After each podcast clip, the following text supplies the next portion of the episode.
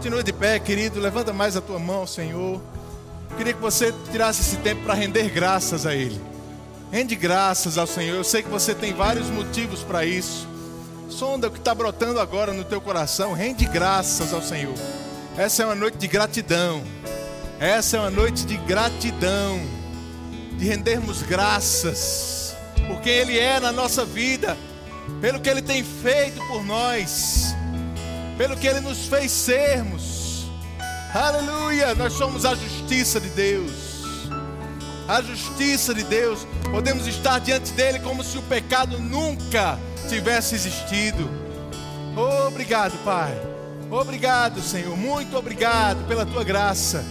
Obrigado pelo sacrifício de Jesus Cristo. Obrigado por tão grande salvação. Obrigado por todos os teus feitos, aquilo que você tem realizado na nossa vida, Senhor. Somos gratos a você. Somos gratos. Nos alegramos em você, como cantamos, Pai. Nos alegramos em você. Você é a nossa alegria. Você é a nossa força, você é a nossa provisão, você é aquele que nos mantém firmes mesmo no dia mal, mesmo no ano mal, mesmo no ano de pandemia, você é aquele que nos mantém inabaláveis, inabaláveis. Oh, somos tão gratos a você, Senhor. Somos tão gratos a você. Louvamos o teu santo nome, Pai. Bendizemos o teu santo nome. Somos gratos. Somos gratos somos gratos. Obrigado, Pai. Obrigado por essa noite, Senhor. Sairemos daqui melhores, mais fortes, com mais conhecimento e mais disposição para praticar a tua palavra. Em nome de Jesus. Em nome de Jesus. Aleluia! Glória a Deus. Você pode sentar. Dá uma olhada se você já cumprimentou todo mundo que está perto de você. Se não fez, faça isso agora, em nome de Jesus. Dá boa noite para essa pessoa. Aleluia, que coisa boa, irmãos. Como é bom estarmos aqui, louvando ao Senhor, engrandecendo o nome dEle, amém? Você está feliz de estar na igreja? Aleluia, graças a Deus, graças a Deus. A palavra que Deus colocou no meu coração para você essa noite é bem simples, tem a ver um pouco com aquilo que nós falamos no final do ano. Não sei se você estava aqui no culto da virada, mas eu falei um pouco sobre esse ser um ano para a gente colecionar testemunhos. Amém, irmãos? Colecionar, não é porque Deus vai fazer mais, não. Talvez Ele até faça se você crer, irmãos. Mas é porque a gente vai estar mais consciente de que é Ele que está fazendo. A gente vai estar reconhecendo em cada momento o que o Senhor tem feito na nossa vida. Amém? Eu não sei você, mas ano passado eu fiquei cansado da propaganda do diabo. Esse é o ano da gente fazer a propaganda de Deus. A gente mostrar grandes coisas Ele tem feito por nós. Por isso nós estamos alegres. Tem alguém alegre aqui? Aleluia!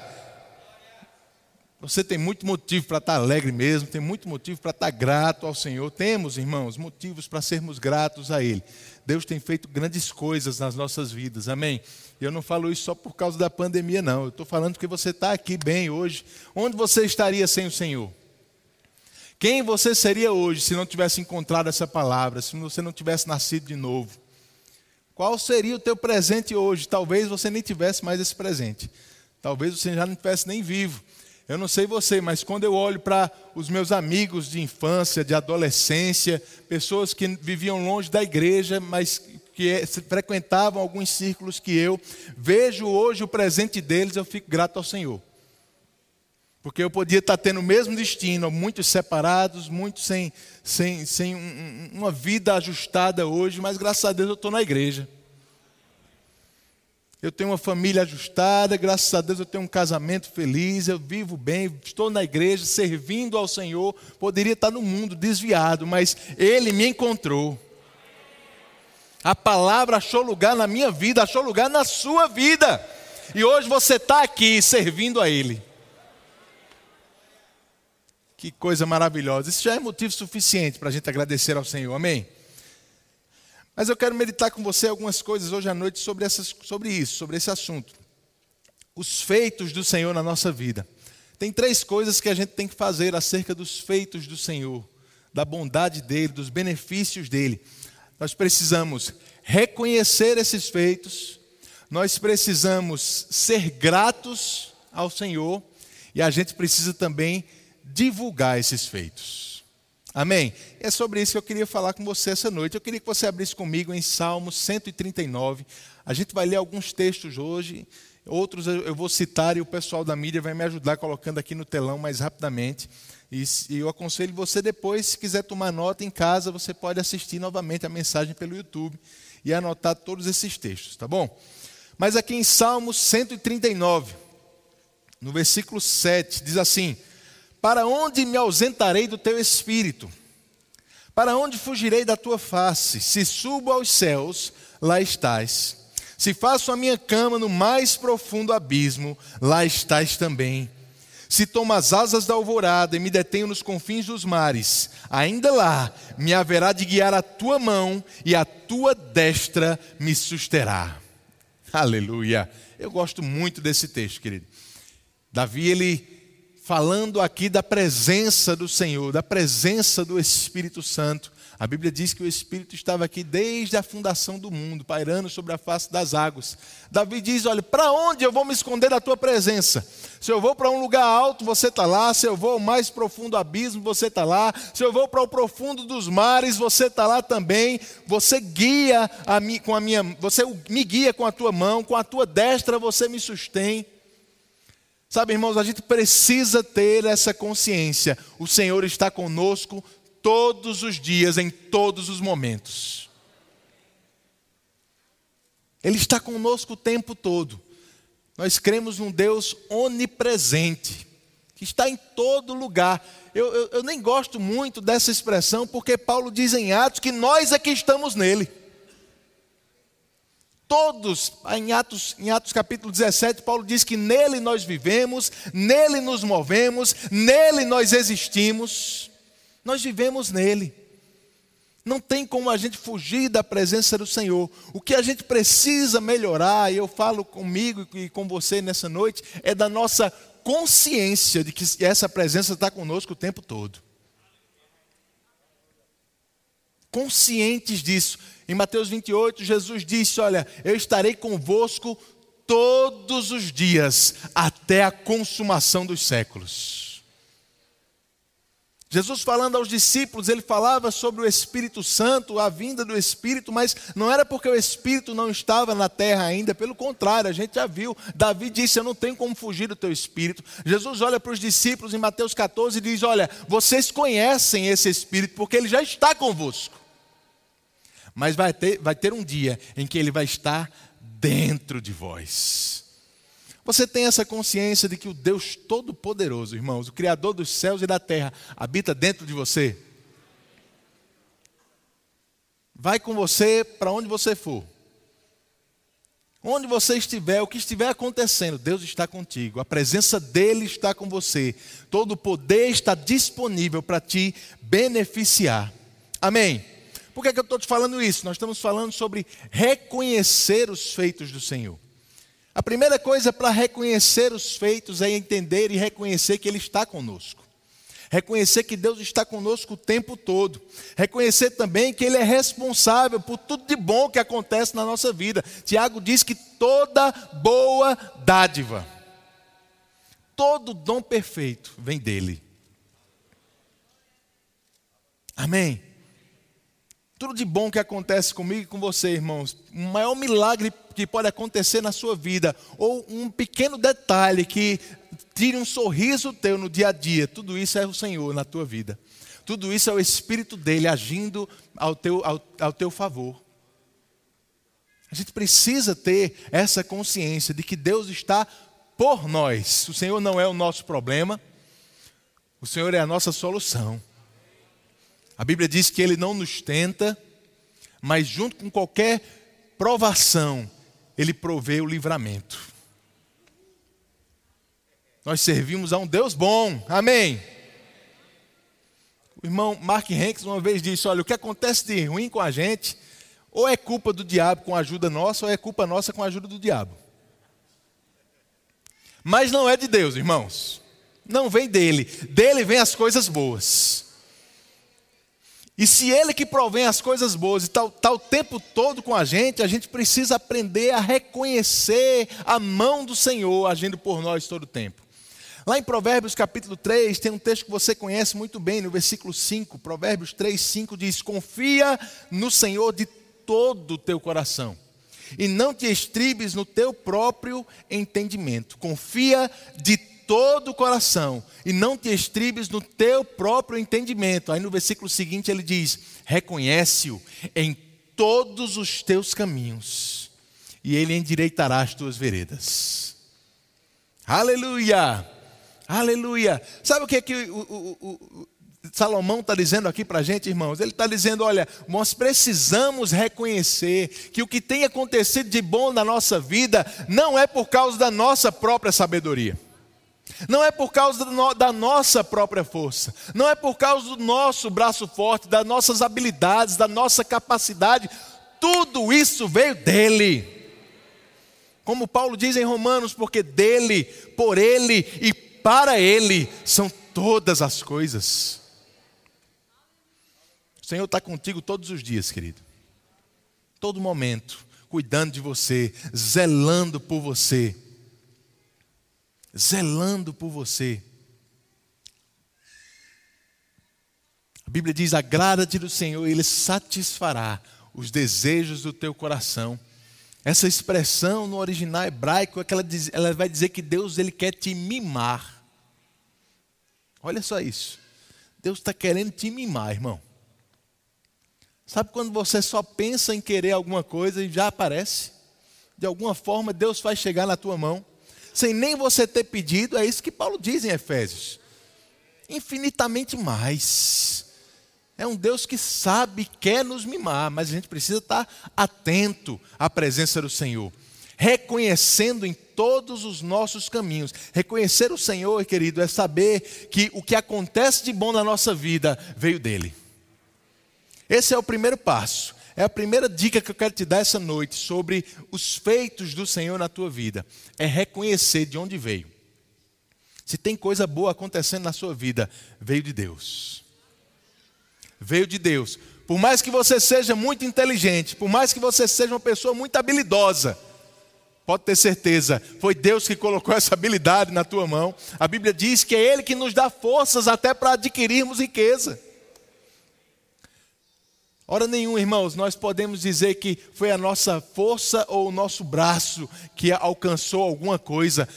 Paulo ele chega a dizer: "O que é que você tem que você não tenha recebido de Deus?" Tudo veio dele. Você entende isso? Essa consciência é importante, irmãos, porque às vezes no dia a dia nós somos beneficiados em alguns momentos, nós recebemos uma benção, alguma coisa, e às vezes pela falta da consciência do Senhor conosco o tempo todo, por um desleixo, às vezes, por um simples esquecimento, às vezes a gente não atribui aquilo ao Senhor. E a gente perde uma grande oportunidade de sermos gratos e contar um testemunho. Mas eu quero te ensinar essa noite a colecionar testemunhos. Primeiro passo: reconhece o Senhor em todos os teus caminhos. Todos os teus caminhos. Segunda coisa, seja grato pelo que está acontecendo. Lá em 1 Tessalonicenses, capítulo 5, no versículo 18. 1 Tessalonicenses 5, 18.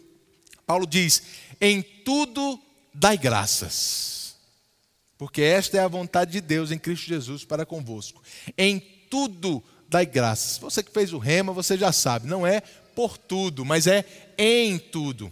Em todas as situações, independente se está bom ou se está ruim, você pode render graças ao Senhor. O irmão Rick Renner, ele diz que o grego poderia ser melhor traduzido desse modo: em todas as ocasiões e de todas as maneiras possíveis, dê graças. Olha só isso. Em todas as ocasiões e de todas as maneiras possíveis, dê graça. Sabe, irmãos, a gente precisa cultivar um coração grato dentro de nós. Precisamos cultivar um coração de gratidão. Gratidão é segurança para mim e para a sua vida. Gratidão é segurança, irmãos, porque vai fazer a gente ficar livre de rebeldia, vai fazer a gente ficar livre de sentimentos que não agradam ao Senhor, mas a gratidão, aquilo que as pessoas fizeram ou que o Senhor tem feito à nossa vida, vai nos deixar num lugar de segurança. A Bíblia diz que Deus ele sempre nos conduz em triunfo. Aleluia! Sempre nos conduz em triunfo. Ser grato em todas as coisas é entender que não importa o que está acontecendo, Deus tem o poder de nos conduzir em triunfo, mesmo no meio de um grande problema, mesmo no meio de uma grande tempestade. Ele pode fazer o vento se acalmar, ele pode fazer o mar se abrir, ele pode fazer você andar sobre as águas. Eu não sei o que Deus vai fazer, mas ele pode fazer algo, mesmo no meio do pior problema, da pior circunstância, ele pode te conduzir em triunfo. Por isso precisamos cultivar um coração grato, porque um coração que murmura não vai alcançar nada do Senhor. Um coração que reclama, que murmura, não vai alcançar nada diante do Senhor. Uma vez eu li uma frase de um pastor que ele disse: Olha, a Bíblia diz que nós entramos em Suas portas com ações de graças, com hinos de louvor. Aí ele diz: se a gente entra, se a gente está na presença de Deus, se a gente tá na, entra na presença dele com ações de graça, onde é que a gente entra com murmuração?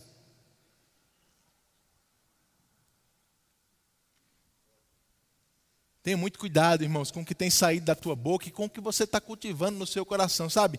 Eu, eu, eu tenho ficado muito cuidadoso com o que a gente tem visto na sociedade. A gente tem visto uma sociedade de pessoas que estão ficando profissionais em murmurar em criticar, em falar mal uns dos outros, às vezes sem nem entender a situação em que o outro se encontra. É muito fácil você colocar numa rede social, numa mídia social, reclamação, aquilo que passa na sua cabeça, criticando outras pessoas, murmurando por algumas situações. Nós precisamos ter cuidado com isso. Amém? Estava lendo também essa semana, esse não estava no esboço não, mas eu lembrei agora, mas alguém estava falando assim, olha, a Bíblia diz que com a medida com que nós estivermos medi medindo, vai ser medido para nós também. Com a mesma medida de juízo que nós estamos julgando os outros, nós vamos ser julgados também. Aí ele diz: se Deus olhasse as tuas redes sociais para saber que medida é essa que você está usando, como é que seria o teu julgamento? Oh, glória a Deus! Amém? Quero deixar você pensando. Eu sei que, que nós vivemos num, num, mundo, irmãos, que às vezes as pessoas más elas falem, fazem muito mais barulho do que a maioria das pessoas boas. Mas sabe, a gente precisa também aprender a começar a divulgar as coisas boas, a palavra de Deus. Amém? Sermos gratos ao Senhor. Abre comigo em Lucas capítulo 17. Tem uma história que eu quero ler com você aqui. Lucas 17, versículo 11, fala da cura de dez leprosos. Você conhece bem esse texto. Lucas 17, 11. Acompanha comigo aí.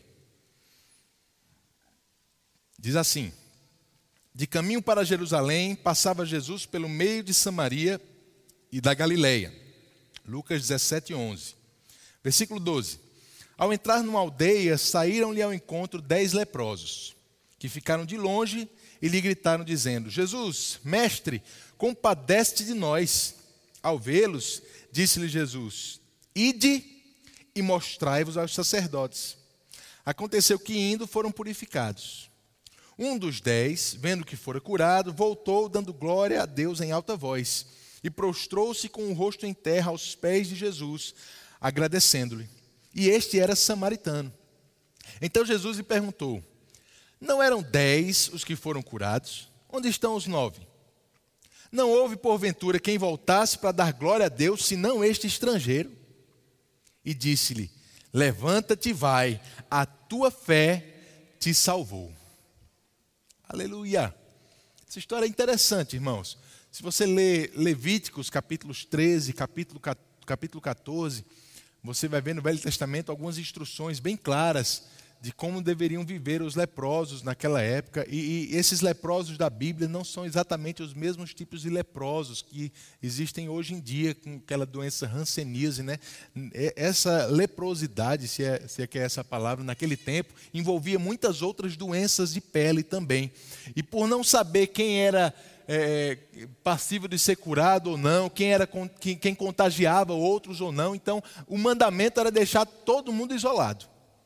Todo mundo ficava de fora da cidade. Mas uma vez que um leproso era curado, ele ficava bom, ele precisava se apresentar ao sacerdote, para que o sacerdote examinasse ele e atestasse que de fato ele tinha sido curado.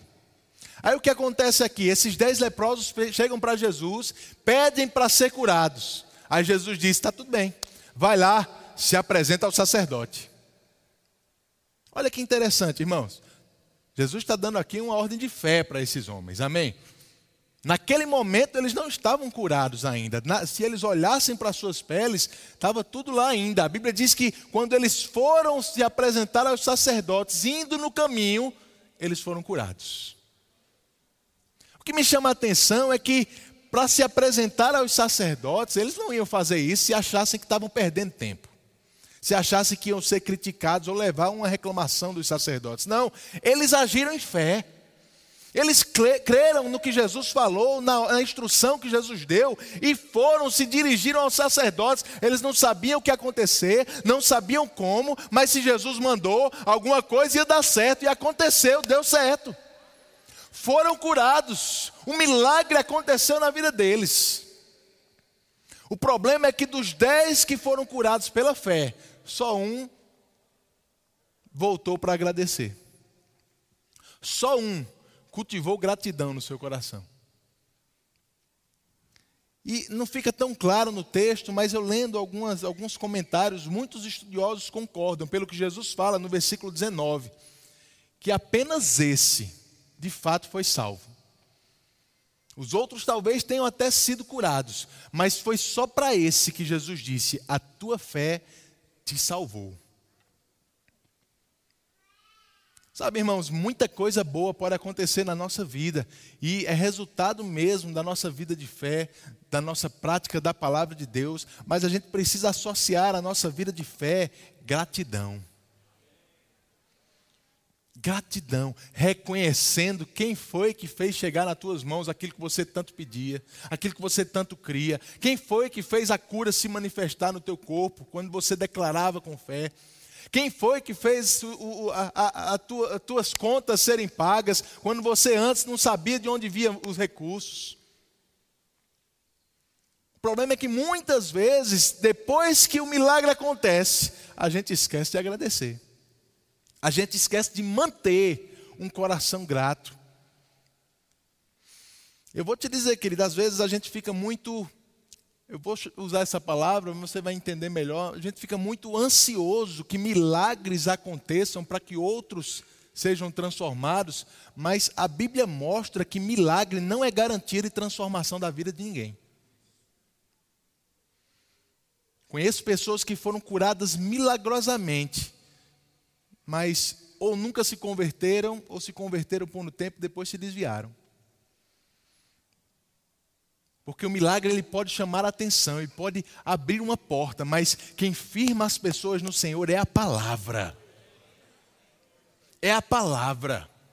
É ouvir a palavra, deixar ela gerar fé dentro de você e manter um coração grato lembrando sim do que Deus fez na sua vida, porque a Bíblia diz que a gente deve trazer à memória aquilo que nos dá esperança. Quantas coisas, querido, você podia estar hoje anotando do que Deus fez por você, lembrando, e eu vou te dizer, você não vai conseguir lembrar nem na metade do que Deus já fez na sua vida. A gente vai ler alguns textos depois, tem um deles que o salmista diz: Eu não posso nem contar os feitos do Senhor para mim. Mas sabe, a gente precisa fazer esse exercício, por mais que seja impossível lembrar de todos, mas manter um coração grato pelo que o Senhor tem feito na nossa vida.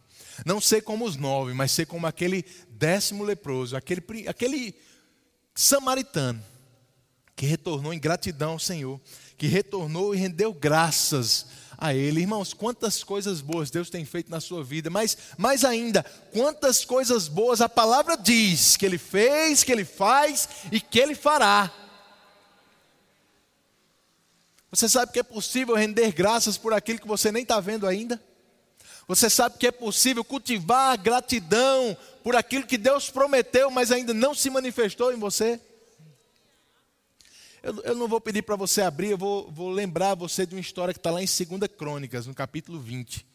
2 Crônicas 20 diz que um grande exército vinha contra Josafá e a nação de Israel. Um grande exército vinha contra eles. E Josafá sabia, pela experiência que ele tinha de combate, que não havia formas naturais dele vencer aquela guerra.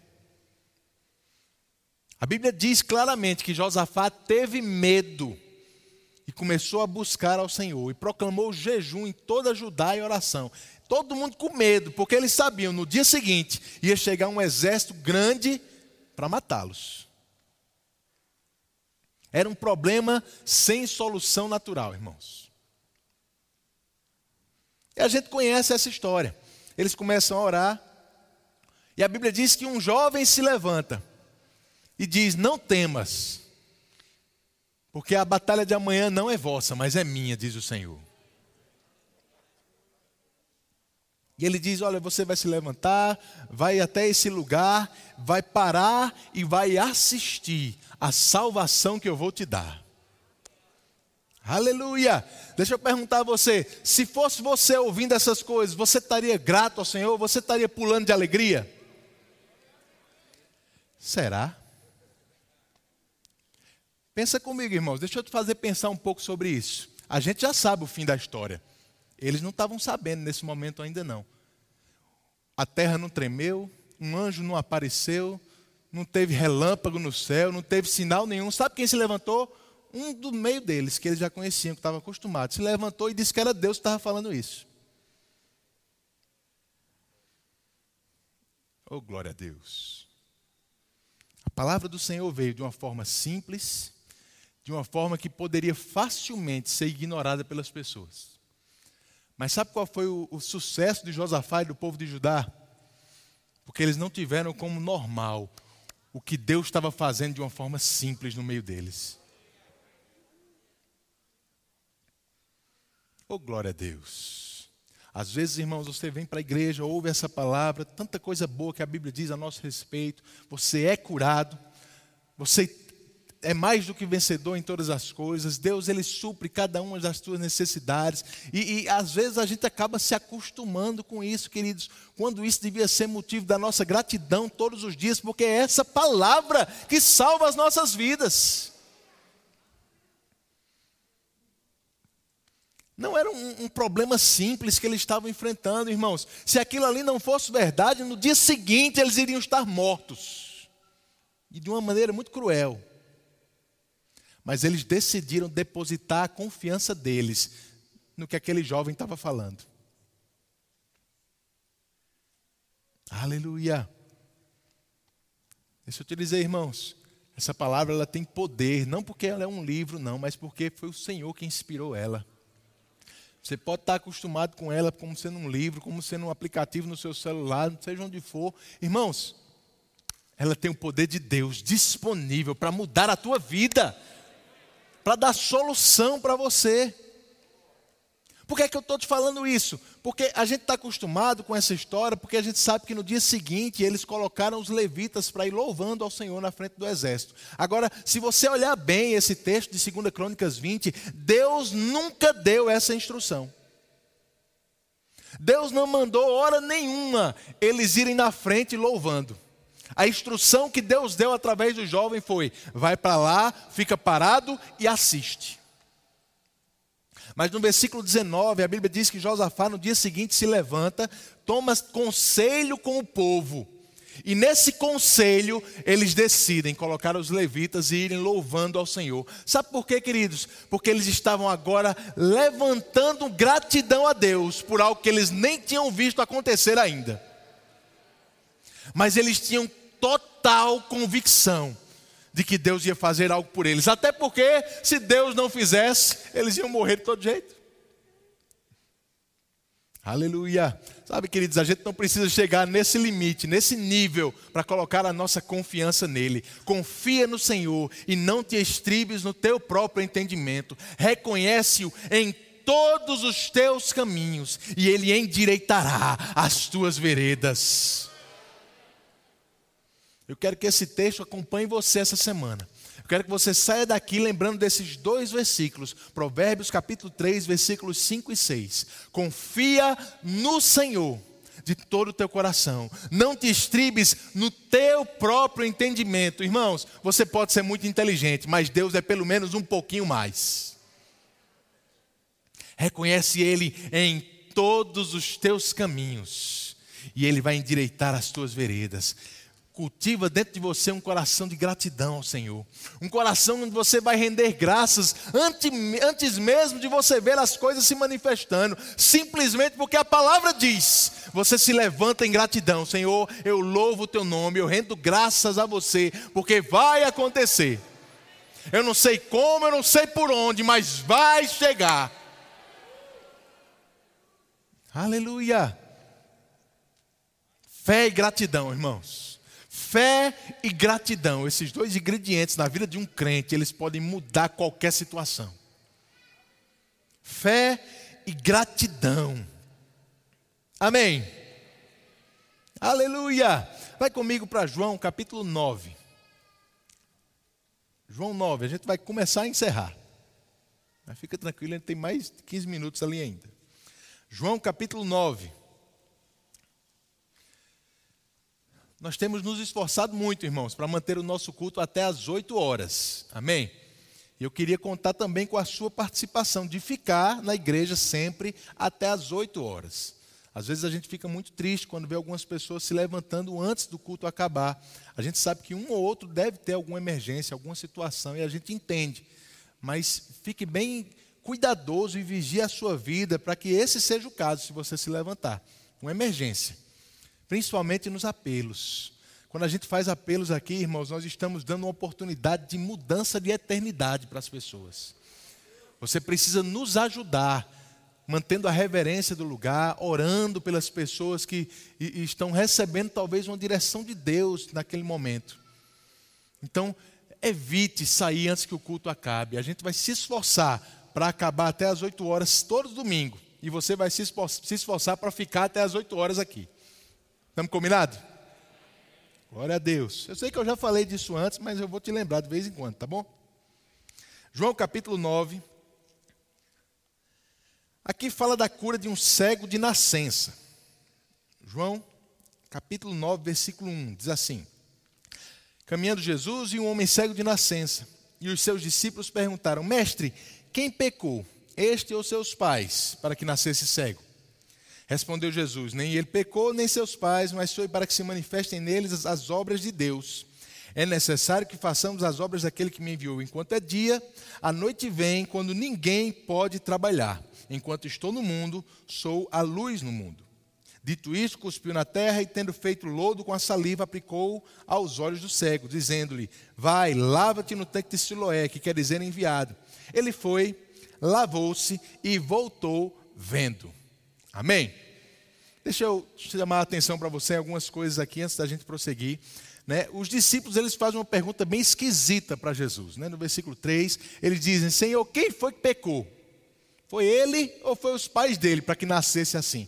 Irmãos, é uma pergunta muito esquisita mesmo, porque pensar que os pais tinham pecado, existem até um, alguns pensamentos, pessoas podem achar de, de, maldição hereditária, esse tipo de coisa, aqui não é isso que a Bíblia ensina, mas pensar que ele tinha pecado antes de nascer, para nascer, nascer cego, é no mínimo estranho, não é não? É não? Mas era um costume naquela época achar e dar uma causa a todo tipo de doença. A Bíblia ensina, queridos, que algumas doenças vêm por causa de pecado, sim. Mas a Bíblia não diz que toda enfermidade vem por causa de pecado. A Bíblia não ensina isso. Pelo contrário, lá em Tiago, falando sobre cura, sobre oração por cura, ele diz assim: olha, se alguém tiver enfermo, peça aos presbíteros para ir lá e ungir com óleo. Se tiver pecado também, vai ser perdoado. Isso quer dizer, ele podia estar enfermo e não estar em pecado. Você entende isso? A Bíblia relaciona algumas doenças a pecado, mas não quer dizer que toda doença e enfermidade é resultado de pecado. Você entende, irmãos? Por que, é que eu estou falando isso? Eu quero te explicar. Jesus ele diz: olha, nem foi ele, nem foi os pais que pecaram. E a tradução mais comum diz assim: foi para que a glória de Deus se manifestasse. E dá a entender, pode dar a entender que era Deus que tinha colocado essa doença naquele jovem para poder Jesus vir curar depois. Mas isso contraria o resto da Bíblia, irmãos. Então deve ter alguma coisa diferente dessa interpretação aqui. De fato, tem sim. Se a gente estudar um pouco os comentários, os estudiosos, a gente vai ver algumas linhas de interpretação. Por exemplo, se você ler a própria Bíblia, a mensagem, você já vai ver um, uma mensagem um pouco diferente. Lá na Bíblia, a mensagem, essa, essa, esse texto diz assim: Vocês estão fazendo a pergunta errada, Jesus disse, procurando a quem culpar. Não há nenhuma relação de causa e efeito aqui. Em vez disso, olhem para o que Deus pode fazer. Olha que, que versão maravilhosa. Amém? Uma, uma interpretação interessante. Outra interpretação que eu gosto até mais é que muitos estudiosos dão, porque eu não sei se você sabe, mas nos originais do grego da Bíblia não havia pontuação. Não haviam pontos, vírgulas, era tudo palavras juntas, até sem espaço. E quem interpretava e traduzia a Bíblia é que precisava fazer a pontuação correta e separar as palavras de forma correta para dar o sentido que fosse correto. Amém? E muitos estudiosos chegam a dizer que esse texto ele pode ser lido dessa forma assim. Versículo 3: Respondeu Jesus: Nem ele pecou, nem os seus pais. Ponto. E daí em diante, o final do versículo 3 está conectado ao versículo 4. Jesus fala: Mas para que se manifestem neles as obras de Deus, é necessário que façamos as obras daquele que me enviou enquanto é dia. Amém? Gosto muito dessa interpretação, irmãos, porque mostra um sentido de urgência em Jesus, de fazer algo que deve ser feito enquanto pode, para abençoar os outros. Jesus disse: ele está cego, não é porque o pai pecou, não é porque ele pecou, mas uma coisa é certa: se a gente precisa fazer a obra de Deus, a gente tem que fazer logo. Se ele precisa ser curado, a gente tem que fazer algo logo por ele. Amém? E aí Jesus cospe no chão, faz a lama, joga no olho e diz: vai se lavar. E ele vai em fé, se lava e é curado. Mas o que é que eu quero chamar a tua atenção nesse texto? Eu quero chamar a tua atenção, irmãos, no, no, na história desse jovem cego, na história que ele saiu contando, no testemunho que ele saiu contando para as pessoas. Porque no versículo 9 diz assim: na verdade, o 8, versículo 8 diz: Então os vizinhos, os que dantes o conheciam de vista como mendigo, perguntavam: Não é este o que estava sentado pedindo esmola? Uns diziam: É ele. Outros, não, mas se parece com ele. Ele mesmo, porém, dizia: Sou eu. Perguntaram-lhe, pois, como te foram abertos os olhos? Respondeu ele: O homem chamado Jesus fez lodo, untou-me aos olhos e disse-me: Vai no tanque de Siloé e te lava. Então fui, lavei-me e estou vendo. Disseram-lhe, pois, onde está ele? Respondeu: Não sei.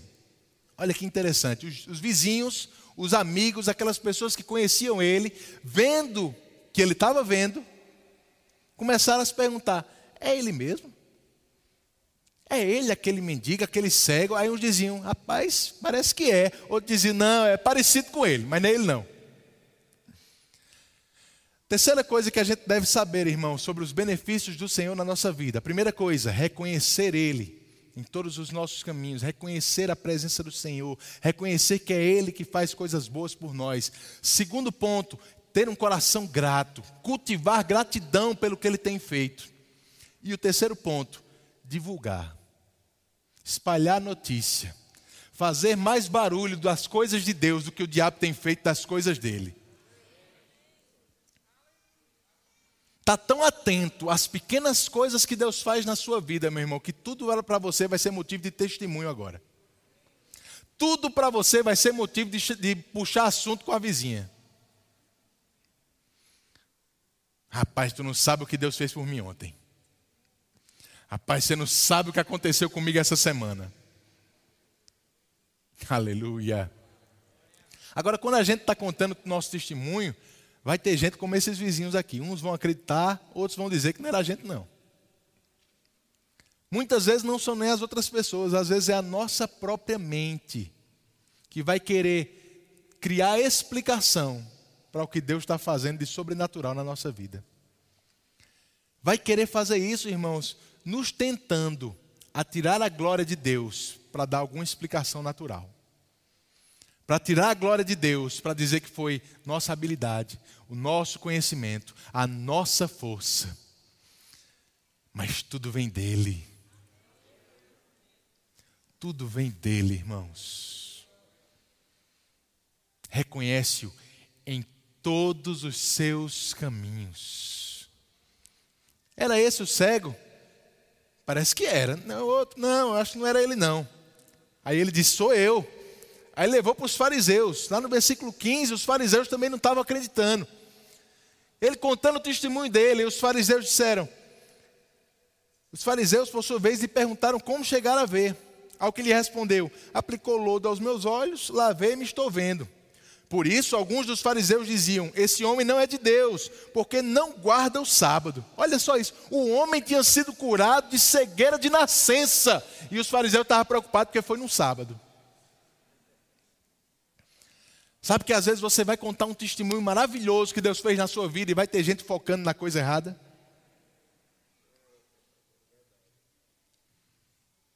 Ah, não, não é de Deus não. Por quê? Porque foi no sábado. Versículo 18: Não acreditaram os judeus que ele fora cego e que agora via, enquanto não chamaram os pais. Tiveram que chamar os pais do menino para perguntar a ele: Você tinha um filho cego mesmo? E eles chamaram os pais, os pais atestaram que o filho era cego, não quiseram responder. Aí lá no versículo 24, vai lá. Então chamaram pela segunda vez o homem que fora cego e lhe disseram: Dá glória a Deus, nós sabemos que esse homem é pecador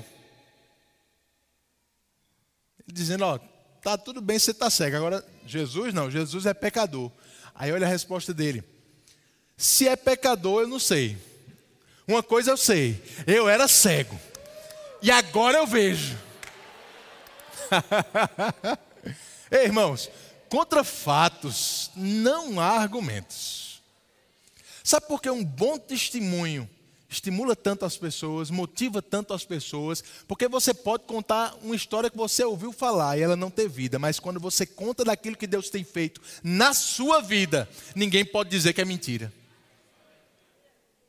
Contra o que Deus tem feito em você, irmãos. Satanás não vai poder se levantar e dizer que não foi, não foi assim, não aconteceu, chegou tarde demais. Eu sei de uma coisa, eu era cego. Agora eu posso ver. Aleluia! Aleluia! Fique atento nas mudanças que Deus vai fazer na sua vida. Mudanças que Ele vai fazer. Muitas vezes você vai perceber, outras vezes as pessoas vão perceber antes de você. Mas é Ele, irmãos. É Ele, não foi aquele livro de autoajuda que você comprou, é o Senhor.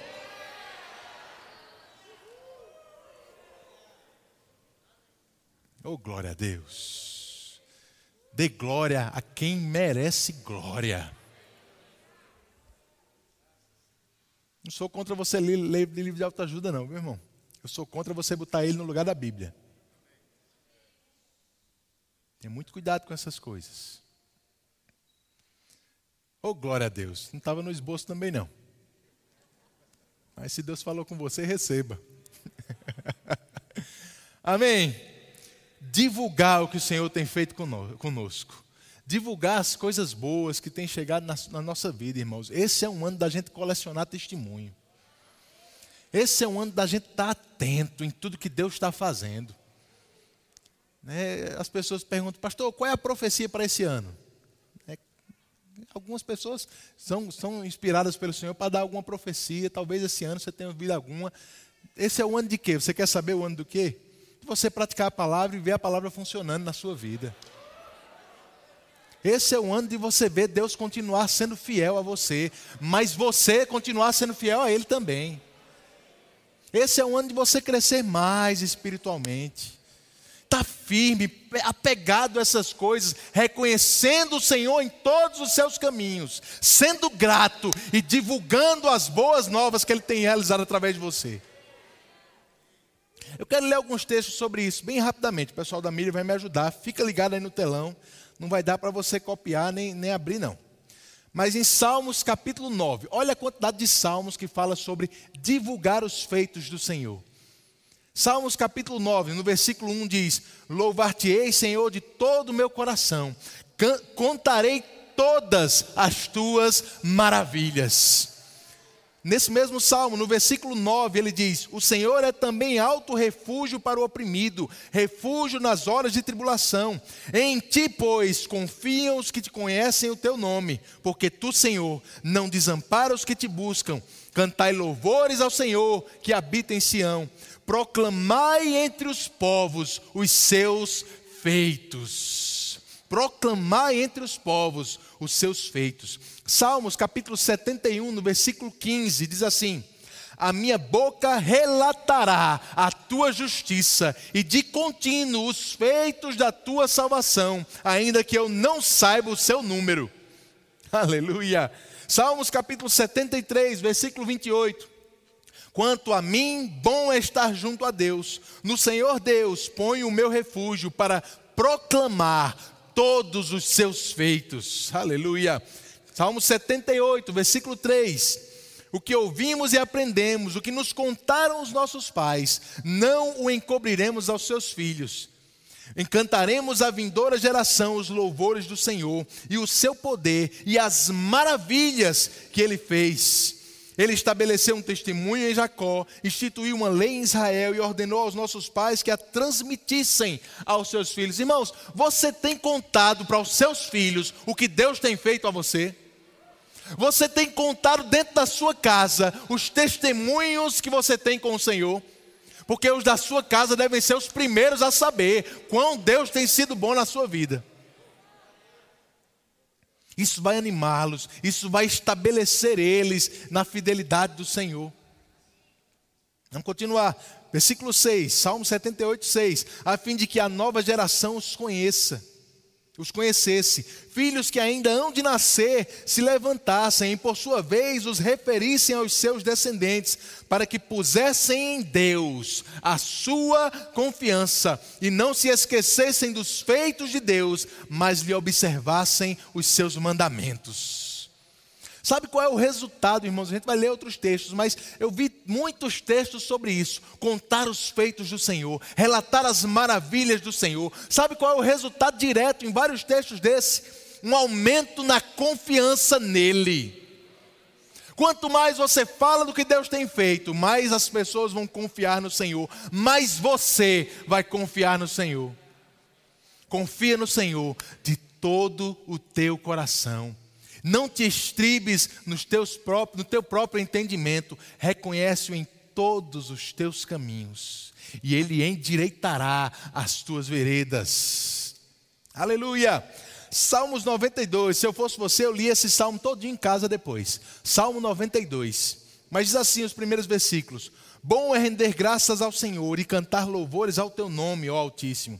Anunciar de manhã a tua misericórdia e durante as noites a tua fidelidade, com instrumentos de dez cordas, com saltério e com a solenidade da harpa, pois me alegraste, Senhor, com os teus feitos. Exultarei nas obras das tuas mãos. Me alegrastes com os teus feitos. Eu exultarei nas obras das tuas mãos. Salmos capítulo 103, muito conhecido por todos vocês, o versículo 2 diz: Bendiz, ó minha alma, ao Senhor, e não te esqueças de nenhum só dos seus benefícios. Salmo 105, versículo 1: Rendei graças ao Senhor, invocai o seu nome, fazei conhecidos entre os povos os seus feitos, cantai-lhe, cantai-lhe salmos, narrai todas as suas maravilhas. Narrai todas as suas maravilhas. Aleluia! A Bíblia diz, irmãos, para que nesses últimos dias, lá em Hebreus capítulo 10, a Bíblia diz que nós precisamos nos motivar uns aos outros na prática do amor e das boas obras, não deixando de nos congregar ou de nos reunir, mas encorajar uns aos outros. O teu testemunho, queridos, quando a gente se juntar, quando a gente estiver em família, o teu testemunho vai servir para encorajar o teu irmão para levantar ele, às vezes, do, do momento em que ele não está bem, em que ele não está se sentindo muito animado, mas você vai dizer, rapaz, se Deus fez por mim, Ele pode fazer por você também. Confia no Senhor, confia no Senhor, aleluia. Agora deixa eu te dizer, não fique esperando ter um grande milagre para contar testemunho, não. Tem gente que está esperando ser curado de cegueira de nascença. Tem gente que, tá, é, que queria ter sido aleijado para dizer que tem hoje anda. Irmãos, pequenos testemunhos abençoam muito a vida da gente também.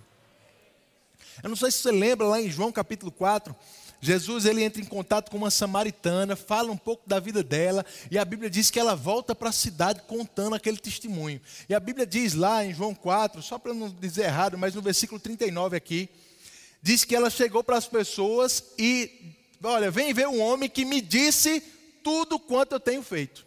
Olha o testemunho da mulher. O testemunho dela era: eu conheci alguém que disse tudo que eu estou fazendo. Não sei você, irmão, não parece um testemunho muito glorioso, não.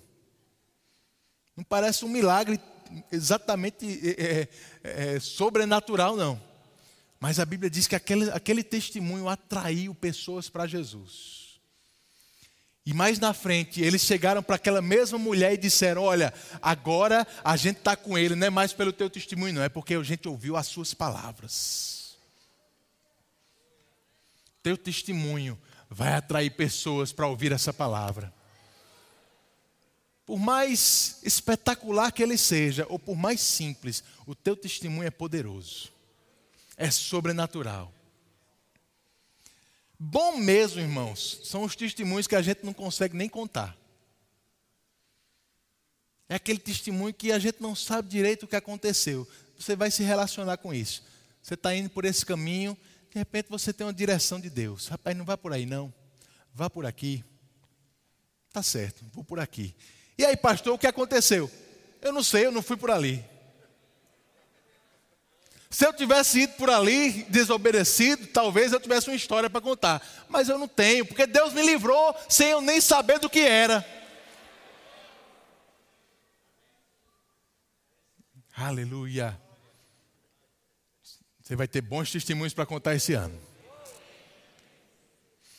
Reconhece o Senhor em todos os teus caminhos. Cultiva um coração de gratidão por tudo que Ele tem feito de bom na sua vida e divulga, conta as tuas histórias, conta dos feitos do Senhor na tua vida. E a confiança do seu coração diante dele vai aumentar ainda mais. Amém. Você aprendeu alguma coisa essa noite? Irmãos, são instruções simples para uma vida poderosa. Pratica essas coisas. Arruma um caderninho de testemunho. Vai anotando. Não deixa passar nada. Se quiser, manda para a gente, manda nas mídias sociais da igreja. Para a gente contar aqui na igreja, para a gente contar nos cultos, para a gente divulgar. Se você não quiser que o seu nome seja dito, a gente diz que foi um irmão ou irmã da igreja, não tem problema. O importante é a história. Amém. Você está pronto para acabar com a propaganda do diabo? O diabo está achando que fala mais alto do que Deus, irmãos. Deus está fazendo muito mais coisa. O problema é que Satanás está arrumando os microfones por aí, mas a gente tem poder de falar mais alto. A gente tem poder de falar mais alto. O que vai ser divulgado esse ano não vão ser as más notícias do mundo, vão ser as boas novas do Evangelho que nós cremos. Você está junto com isso? Feche os teus olhos. Pai, muito obrigado por essa noite. Obrigado, Senhor, pelo teu cuidado nas nossas vidas. É tão bom reconhecer reconhecer a tua mão sobre nós, Pai. É tão bom reconhecer, Senhor, que nós não estamos sós, você está conosco todos os dias, você tem cuidado de cada detalhe da nossa vida, Pai. Como é bom saber que temos um Pai que cuida de nós. Estamos aqui essa noite para render graças a você, Senhor, para glorificar o teu nome, para te agradecer pelo que você já fez, pelo que você tem feito, mas também te agradecer pelo que você ainda vai fazer esse ano. Temos convicção de um ano de crescimento, um ano de aumento, um ano de maturidade, melhora, Senhor, um ano de sucesso nas nossas vidas, porque nós servimos a um Deus todo-poderoso. Muito obrigado, Pai. Obrigado, Senhor, pelo Teu Espírito nos ensinando a praticar essa palavra nos conscientizando cada vez mais da tua presença em nossas vidas, do teu cuidado e do teu carinho por nós. Obrigado, Senhor. Obrigado porque as más notícias do diabo não têm poder de nos influenciar, de trazer medo para as nossas vidas, mas as boas novas do teu evangelho o testemunho daquilo que você tem feito na nossa vida, isso vai nos animar todos os dias, isso vai nos motivar a nos levantar a cada manhã com um sorriso nos lábios, com um cântico de louvor na nossa língua, rendendo graças, ações de graças a você, Pai. Muito obrigado por uma igreja fortificada, fortalecida em ações de graças. Uma igreja grata, uma igreja que não murmura, mas que reconhece o Senhor em todos os seus caminhos. Muito obrigado, Senhor. Muito obrigado. Muito obrigado. Em nome de Jesus. Em nome de Jesus.